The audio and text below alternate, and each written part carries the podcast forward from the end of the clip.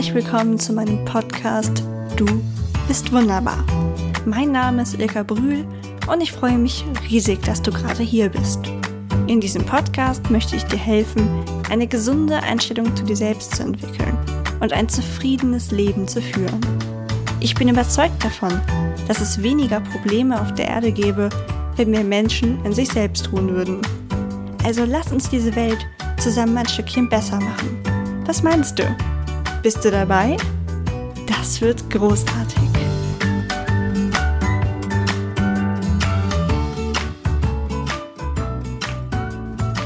Hallo ihr Lieben, ich möchte heute mit euch über ein Thema reden, was mir unglaublich am Herzen liegt, weil als ich das erste Mal davon gehört habe, hat es mir so ein bisschen die Augen geöffnet und ich hatte das Gefühl, ach so was gibt es und das hatte einfach viel mehr Verständnis plötzlich für viele Menschen und auch teilweise für mich selber. Es geht nämlich heute um Hochsensibilität. Das wird auch manchmal Hochsensitivität, Hypersensibilität oder auch Überempfindlichkeit genannt. Das ist gar nicht so neu, denn schon in den 90er Jahren hat sich die kalifornische Forscherin Elaine Aron damit befasst aber mir begegnet es jetzt eigentlich erst seit ein paar Jahren immer wieder. Wenn ihr mal googelt oder auf YouTube guckt, werdet ihr merken, dass es da mittlerweile sehr viele Artikel und Videos zu gibt. Das ist ja meist so, wenn einer erstmal damit anfängt, dann werden andere auf das Thema aufmerksam. Und da das also auch sehr populär ist, die Forscherin Elaine Aaron sagt, dass 15 bis 20 Prozent der Menschen daran leiden, nenne ich es mal. Ähm, und das heißt, das ist ungefähr ein Sechstel der Menschheit. Das heißt, es ist natürlich, dass die Leute, wenn sie denn davon hören und sich vielleicht auch zum ersten Mal verstanden fühlen, natürlich mehr darüber wissen wollen und auch immer mehr Menschen sich mit dem Thema befassen. So ein bisschen ging es mir auch. Also als ich das das erste Mal gehört habe, habe ich durchaus einige Wesenszüge von mir selbst darin erkannt und auch ähm, das Verhalten von meinen Mitmenschen teilweise besser verstanden. Ich finde, das ist ein sehr spannendes Thema. Also man nennt es auch die High Sensitivity Forschung und die befasst sich halt mit den sogenannten Hochsensiblen. Ähm, Elaine Aaron nennt sie High Sensitive Persons, das sind die HSP und die nehmen Sinneseindrücke stärker wahr. Der Unterschied liegt aber nicht in dem Sinneseindruck an sich, also ist jetzt zum Beispiel nicht so, dass ein Mensch mit HSP besser gucken kann oder besser riechen kann und es ihm deswegen mehr stört, wenn es sehr hell ist oder es stinkt oder so, sondern es ist tatsächlich ein Unterschied im Gehirn. Im Gehirn werden unsere Eindrücke nämlich vom Thalamus vorsortiert. Ihr habt bestimmt schon mal davon gehört, dass wir auch nur ein Prozent der Handlungen eigentlich bewusst durchführen. Das ähm, kann ich mir immer ganz gut an der Fahrschule verdeutlichen. Ich weiß noch, meine allererste Autofahrt, da war man einfach absolut überfordert und dachte, oh Gott, wie soll ich denn gleichzeitig meine Füße koordinieren, die Hände auf den Verkehr achten, dann noch hören, was sagt mir denn mein Fahrlehrer, weil du in dem Moment noch nicht automatisiert arbeiten konntest. Mittlerweile ist es halt sowas wie gehen, dass man gar nicht mehr so bewusst über die eigentliche Tätigkeit nachdenken muss. Und das liegt unter anderem auch mit am Thalamus, weil diese Vorsortierung dafür sorgt, dass nur noch das zu uns durchkommt, was als besonders wichtig eingestuft wird. Also wenn wir zum Beispiel durch die Stadt gehen und wir hören Vogelgezwitscher, dann wird das eher etwas im Hintergrund gehalten wenn dann aber plötzlich ein, ein Auto hupt oder so, dann wird der Thalamus sagen, dass das eine sehr wichtige Information ist und die verstärkt zu uns durchlassen. Menschen, die jetzt als hochsensibel eingestuft werden, da ist eine aktuelle Theorie, dass der Thalamus einfach mehr Eindrücke als wichtig einstuft. Das heißt, für ihn wird es als äh, eine besondere Situation eingestuft, dass es gerade hell ist und deswegen kommt die Information direkt in das Bewusstsein der Menschen und sie nehmen das ganz aktiv wahr. Vorab möchte ich noch dazu sagen, dass das ein nicht so gut erforschtes Gebiet ist. Also auch wenn Elaine Aron dazu schon in den 90er Jahren geforscht hat, heißt es nicht, dass alles, was dort rausgekommen ist, wissenschaftlich als hundertprozentig wahr angesehen werden sollte. Dazu fehlen einfach noch viel zu viele Querstudien und einfach insgesamt die, ja, die, die Masse der Untersuchungen ist halt noch sehr gering, wenn man das mit anderen Gebieten vergleicht. Aber ich finde, es ist generell ja immer schön, Bescheid zu wissen, dass es sowas gibt. Und selbst wenn man über die Details noch nicht hundertprozentig Bescheid weiß, finde ich, liefert es schon einige sehr interessante Erklärungsansätze. Deswegen wollte ich das Thema hier trotzdem aufnehmen. Interessant ist auch, dass es nicht so ist, dass hochsensible Menschen einfach alle Eindrücke besonders stark wahrnehmen. Das kann sich ganz stark danach unterscheiden, wer gerade betroffen ist. Also manche Leute reagieren vielleicht empfindlicher auf Geräusche, andere reagieren empfindlicher auf Licht. Das ist wirklich ein ganz individuelles Empfinden, welches sich von Person zu Person sehr stark unterscheiden kann. Manche Forscher vermuten sogar einen Zusammenhang mit Hochbegabung, weil einige Merkmale sich sehr ähnlich sind. Neuerdings kommt es auch ähm, mit ADHS, wird es manchmal gleichgesetzt. Also nicht gleichgesetzt, sogar Willen. Ich meine, ähm, eine Vermutung ist, dass dazwischen ein Zusammenhang besteht. Aber ja, wie gesagt, das ganze Thema ist noch nicht so erforscht und da wird sich bestimmt in den nächsten Jahren noch einiges Interessantes ergeben. Was auf jeden Fall gesichert ist, ist das Erscheinungsbild. Also dadurch, dass es eben bei jedem anders ist, kann man natürlich einfach auflisten, was gibt es denn für mögliche Merkmale, die diese Personen aufweisen können. Es ist halt einmal, dass die Menschen besonders empfindlich sind oder sein können gegenüber bestimmten Sinneseindrücken, weil, wie gesagt, der Thalamus mehr Eindrücke durchlässt. Aber es kann zum Beispiel auch kommen, dazu kommen, dass man eine hohe Begeisterungsfähigkeit hat oder sehr empfindlich für die Stimmung anderer ist. Ebenfalls ist es möglich, dass man ein sehr intensives Erlebnis von Kunst und Musik hat oder zu Selbstkritik und Perfektionismus neigt. Das sind jetzt alles Dinge, die ich da aus der langen Liste von Wikipedia gefischt habe, die so ein bisschen auf mich zutreffen.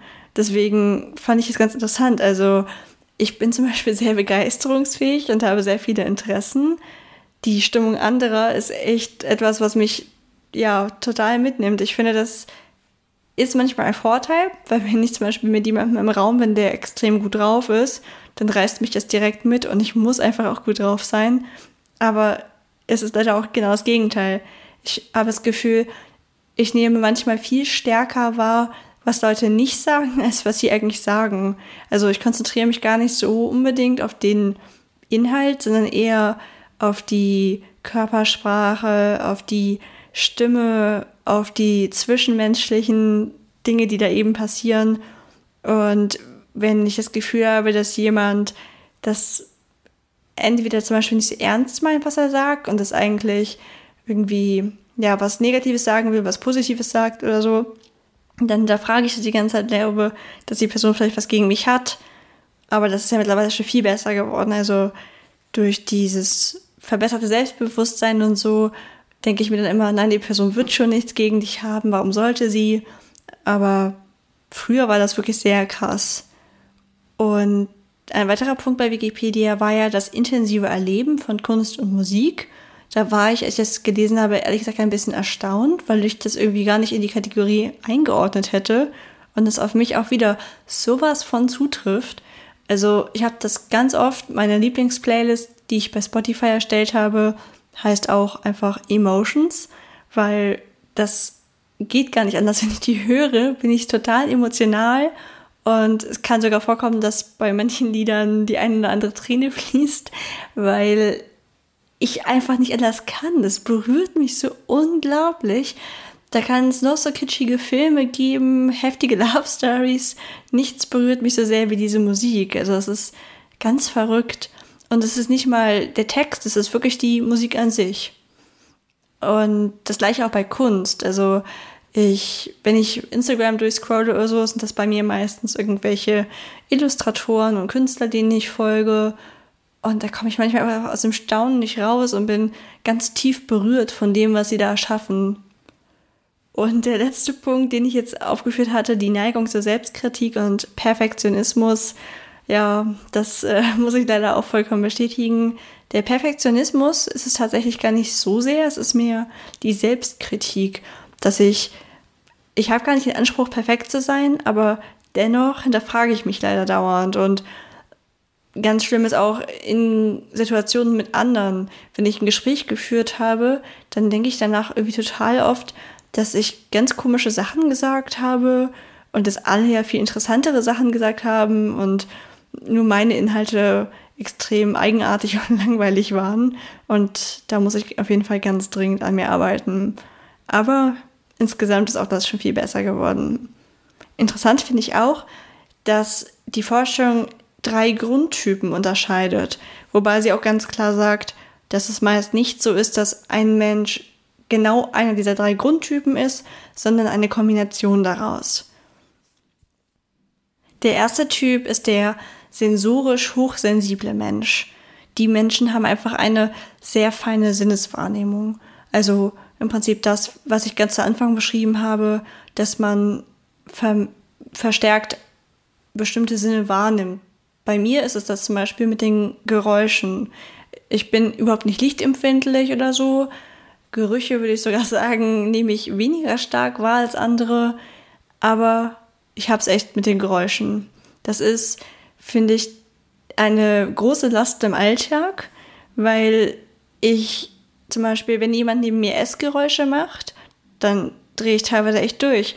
Und das Schlimme ist, man macht sie ja selber. Das heißt, ich weiß ja, ich bin ja auch nicht besser, ich kann ja auch nicht lautlos essen. Aber wenn jemand anders zum Beispiel schmatzt oder wie mit Chips Crunch oder so. Ich sage natürlich auch nichts, weil ich weiß, dass das einfach normal ist und dass ich in dem Punkt halt überempfindlich bin. Aber es ist super anstrengend, weil man sich dann auch noch quasi selber reinsteigert und dann hört man irgendwann nur noch das und kann sich eigentlich zum Beispiel auf einem Film oder so überhaupt nicht mehr konzentrieren. Eine Zeit lang war das so schlimm, dass ich, wenn ich mit meinem Freund gegessen habe, immer irgendwie nebenbei die Musik anmachen musste, weil ich einfach, und er ist schon leise, aber ich konnte es einfach nicht hören. Aber da ist es super toll, dass ich in meinem Umfeld halt Leute habe, die sehr verständnisvoll reagieren und ja, ich sage es ja eigentlich auch nur den Leuten in meinem direkten Umfeld, weil ich weiß nicht, so in der Kantine oder so kann ich ja eh nicht dafür sorgen, dass es leise ist. Und dann gibt es noch den emotional hochsensiblen Mensch, das ist ein Mensch, der einfach verstärkt auf die Stimmung anderer reagiert. Auch gerade das, was ich vorhin meinte, dieses gar nicht unbedingt, was sagen die anderen, sondern was sagen sie nicht, wie, ja, wie verhält sich die Person. Und der dritte Typ ist der kognitiv hochsensible Mensch. Diese Menschen haben ein sehr ausgeprägtes Gefühl für Logik und sie denken in komplexen Zusammenhängen.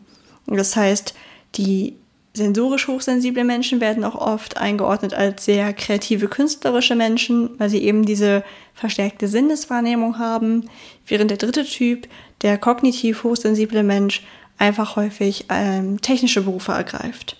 Interessanterweise würde ich sagen, treffen auch alle drei Dinge wieder auf mich zu.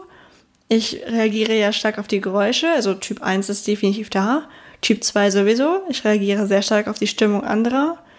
Und das dritte, ja, ich, ich denke nicht, dass ich jetzt ähm, der übertriebenst logische Mensch der Erde bin, aber ich habe ja auch was Technisches studiert und deswegen fühle ich mich da durchaus auch so ein bisschen angesprochen. Dadurch, dass das Ganze noch nicht so hundertprozentig erforscht ist, fragt man sich natürlich immer, ob das wirklich alles so stimmt oder ob man vielleicht einfach Dingen, die eh der Mensch so ein bisschen hat, irgendwie Namen gibt. Also versteht das jetzt nicht falsch, gerade falls du vielleicht betroffen bist, will ich das überhaupt nicht niederreden. Ich meine, ich habe ja gerade zugegeben, dass viele Dinge auch auf mich selbst zutreffen, aber manchmal fragt man sich natürlich auch, ist das wirklich etwas, ja, was irgendwie in seinem Kopf einen Unterschied macht? Oder ja, steigert man sich quasi auch in diese Krankheit selbst vielleicht hinein?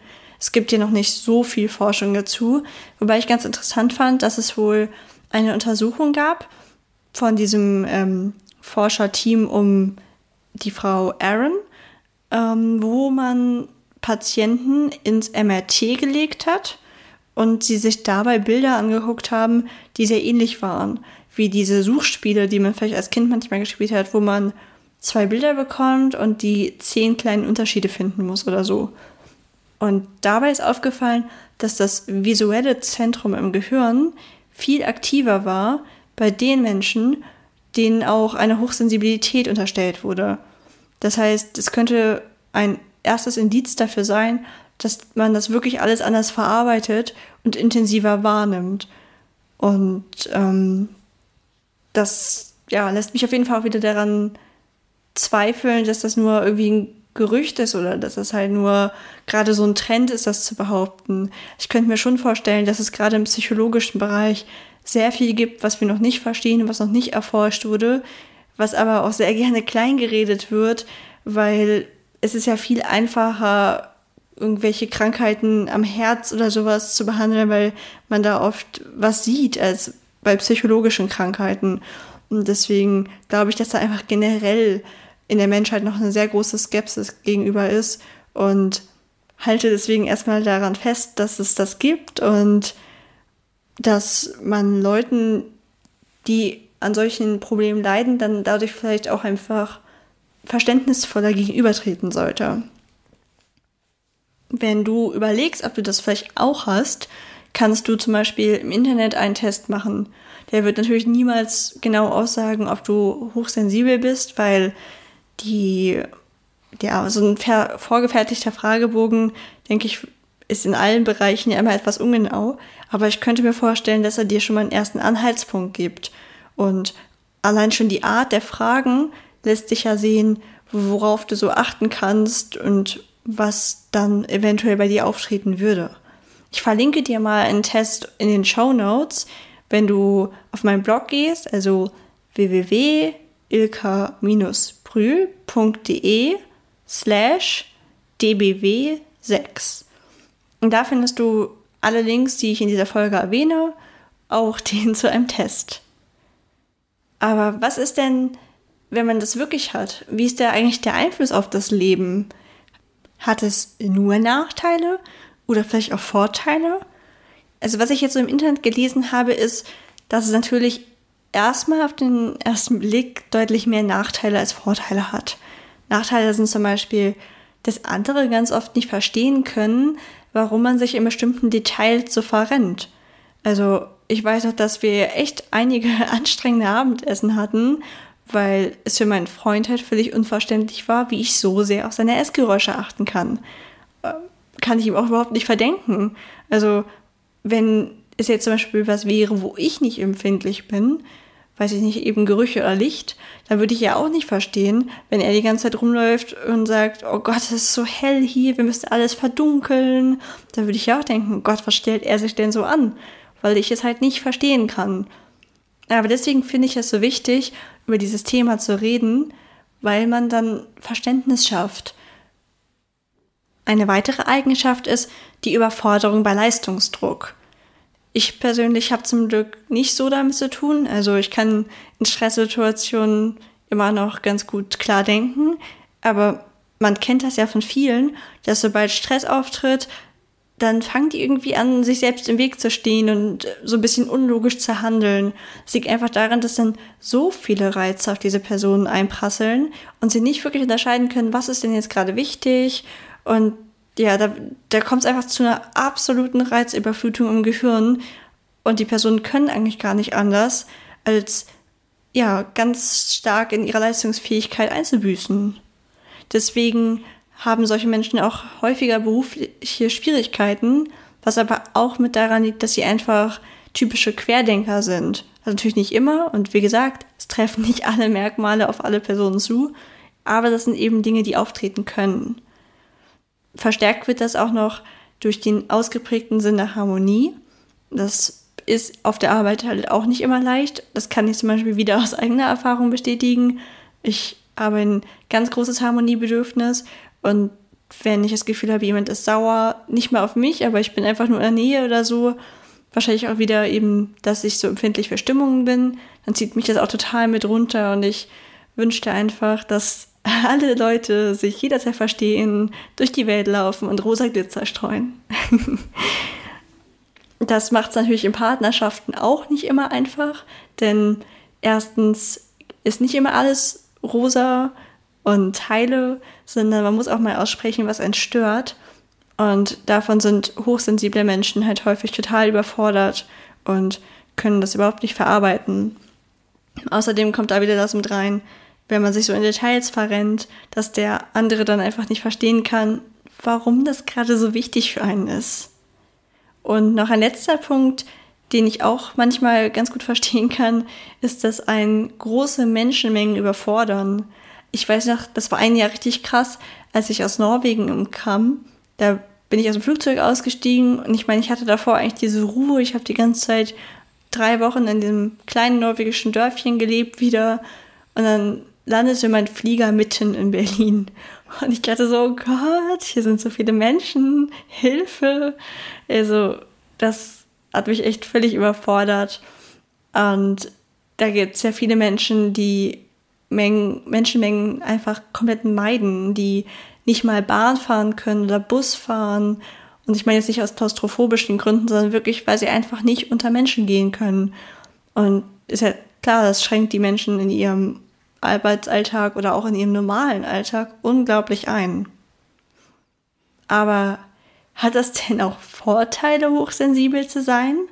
Das fand ich besonders interessant, weil es einen ja so ein bisschen auch eine Hoffnung gibt, wenn man weiß, okay, ich habe das zwar, aber dafür habe ich auch Eigenschaften, die mir sonst fehlen würden und die mich ja nun mal zu, genau zu der Person machen, die ich bin. Dazu gehört zum Beispiel eine hohe Beobachtungsgabe.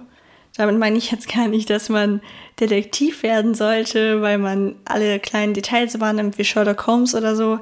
Aber eine hohe Beobachtungsgabe ist in vielerlei Hinsicht praktisch, dass man einfach sehr aufmerksam durchs Leben geht und Dinge wahrnimmt, die anderen vielleicht verborgen bleiben.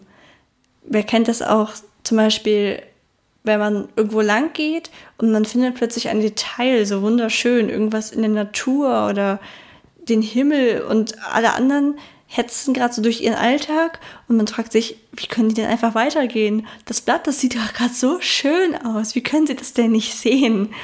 Also, ja, ich denke, es hat auf jeden Fall Vorteile, gerade wenn man kreativ unterwegs ist, wenn man eine gute Beobachtungsgabe hat. Außerdem, wenn wir wieder an diese drei Typen denken, gibt es ja diesen kognitiv hochsensiblen Menschen, der kann natürlich einfach super gut logisch denken und sehr gut übergreifend denken, was eigentlich in jeder Lebenssituation total praktisch ist und auch für viele Berufe erforderlich ist. Und auch ein hohes Einfühlungsvermögen ist prinzipiell eine super Sache. Für die betroffene Person ist es manchmal ein bisschen schwierig, aber es gibt ganz viele Berufe, die das voraussetzen, viele soziale Berufe oder ähm, auch Ehrenämter, in denen man mit Leuten zusammenkommt. Und wenn man dann ein feines Gespür dafür hat, was die Menschen wirklich bewegt und wie man ihnen helfen kann, ist das einfach absolut großartig. Also ich finde, je mehr ich darüber lese, dass hochsensible Menschen eine totale Bereicherung sind. Ich denke, man sollte ihnen verständnisvoll entgegenkommen, denn sie haben Verständnis für einen, weil man bestimmt häufiger so ein bisschen ungehobelt rüberkommt, weil man ja eben, weiß ich nicht, sehr, sehr abgestumpft ist manchmal, was Emotionen angeht. Und diese Menschen haben da so einen unverstellten Blick. Und ich glaube, wir sollten da auf jeden Fall sehr dankbar für sein, dass es sie gibt und ihnen im Alltag so sehr helfen, wie wir es eben können. Apropos helfen, was gibt es denn für Möglichkeiten zu helfen? Naja, also zuerst müssen wir uns selbst akzeptieren. Das ist ja so eine Sache, für die ich eh generell plädiere. Du musst erstmal akzeptieren, dass du genau so, wie du bist, wunderbar bist. Denn, wie ich eben schon erwähnt habe, gibt es halt auch super viele Vorteile. Und du bist einfach du. Also verstell dich nicht es hat wirklich ganz großartige Vorteile, dass du so sensibel bist und was andere Menschen denken, das sollte dir im ersten Moment erstmal egal sein. du hältst sie ja vielleicht auch ganz häufig für unhöflich oder so. Von daher steh dazu, wie du bist und probiere deine Vorteile zu nutzen. Probiere dir vielleicht einen Job zu suchen, wenn du das noch nicht getan hast, in dem du deine Stärken ausleben kannst. Außerdem ist es wichtig, dass du offen damit umgehst. Ich habe zwar eben noch gesagt, dass ich jetzt nicht überall kommuniziere, dass ich empfindlich auf Essgeräusche reagiere.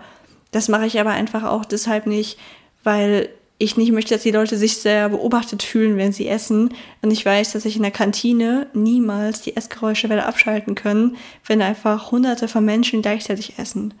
Aber viele Freundinnen wissen zum Beispiel schon, dass wenn sie hier bei mir Chips essen, ist ganz gut ist, wenn nebenbei Musik läuft zum Beispiel.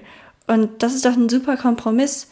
Ich weiß, ich bin da ein bisschen zu empfindlich, kann darüber aber mittlerweile lachen und ähm, dann macht man die Musik halt ein Mühe lauter. Und die Freundin kam Verständnis dafür, warum ich manchmal so reagiere, wie ich reagiere. Und wenn man das offen kommuniziert, dann können die Leute halt damit umgehen. Stell dir zum Beispiel mal vor, du behandelst jemanden die ganze Zeit ganz komisch, weil du einfach gar nicht weißt, dass es für die Person komisch ist. Also du behandelst sie normal und für die andere Person ist das aber, du redest vielleicht zu laut oder so und die Person ist aber extrem geräuschempfindlich. Und dann wunderst du dich wieder, warum die Person immer so ein bisschen gehetzt ist und ja, nicht so wirkt, als würde sie super gerne mit dir reden. Es kann ja einfach sein, dass sie sich nicht getraut hat zu sagen, dass du zu laut redest. Und deswegen ist es wichtig, dass wir es den anderen so leicht wie möglich machen und offen kommunizieren, wer wir sind, was uns stört und dass das nie böse gemeint ist. Also das ist ja auch so, es ist überhaupt nichts Persönliches. Es tut mir auch immer unglaublich leid, wenn ich denke, dass jemand zu laut ist. Aber in dem Moment ist es einfach ein Gedanke, der mich dominiert, der in meinem Kopf zu 100% da ist. Ich kann mich nur noch auf dieses Essgeräusch konzentrieren. Und oft hilft es mir wirklich schon, wenn ich weiß, die Person weiß es, nimmt so ein bisschen Rücksicht und dann gerät das in den Hintergrund. Sehr interessant finde ich auch den Ansatz, wenn man in eine Behandlung geht. Also manche Menschen haben das ja wirklich so ausgeprägt, dass sie sich behandeln lassen müssen. Und ähm, es wird behandelt wie eine Phobie. Ich weiß nicht, ob euch das geläufig ist, aber wenn man eine Phobie vor was hat, manche zum Beispiel haben ja ähm, so ein, ich nenne ihn mal Sauberkeitstick und diese Menschen haben halt einfach das Bedürfnis, sich dauernd die Hände zu waschen und so, weil sie das Gefühl haben, dass alles dreckig ist. Das ist auch super anstrengend für die Betroffenen und die tun mir unglaublich leid. Und die Behandlung dafür findet so statt, dass man sie unter kontrollierten Bedingungen genau diesen Situationen aussetzt. Also, dass man mit dem Schmutz in Kontakt kommen muss, damit die Menschen eben merken, dass ja gar nichts Schlimmes passiert.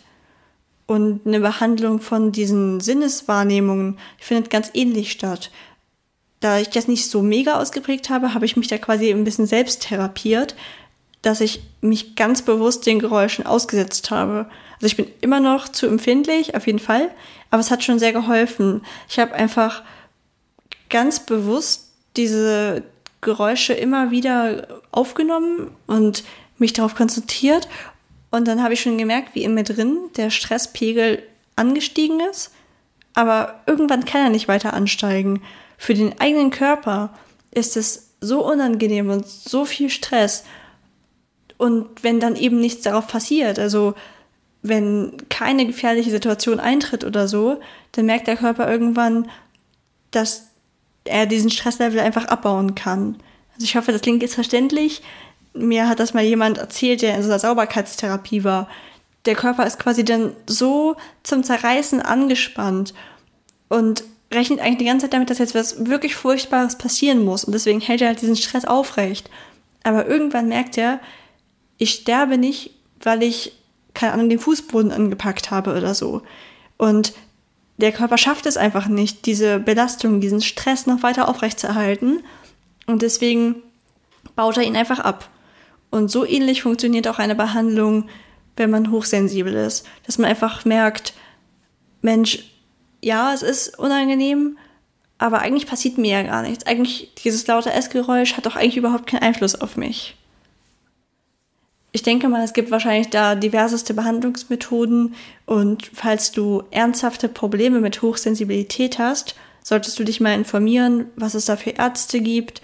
Es gibt mittlerweile in Deutschland sogar einige Selbsthilfevereine und allgemein eingetragene Vereine, die sich mit diesem Thema beschäftigen, was ich großartig finde. Und ich werde dir dazu auch einige in den Show Notes verlinken. Dieser Podcast sollte quasi nur ein kleiner Anstupser sein, falls du so wie ich vor zwei Jahren oder so noch nie von dem Thema gehört hast. Wenn du den Begriff jetzt erstmal kennst, steht dir ja das ganze Internet zur Verfügung. Du kannst dir unzählige Reportagen ansehen, dir weitere Internetseiten durchlesen. Es gibt mittlerweile wirklich sehr viel auch, ja, ich nenne es mal Coaches, die sich mit dem Thema befassen und dir einfach in bewährten Methoden helfen, mit deiner Hochsensibilität umzugehen. Ich probiere auch mal in der Zukunft an einen Interviewpartner zu kommen, der sich genau mit solchen Themen beschäftigt. Außerdem habe ich jetzt gerade erst neu entdeckt, dass es auch das Gebiet der Empathen gibt. Also Menschen, die besonders empathisch sind. Und darüber werde ich dann demnächst mal eine Folge machen.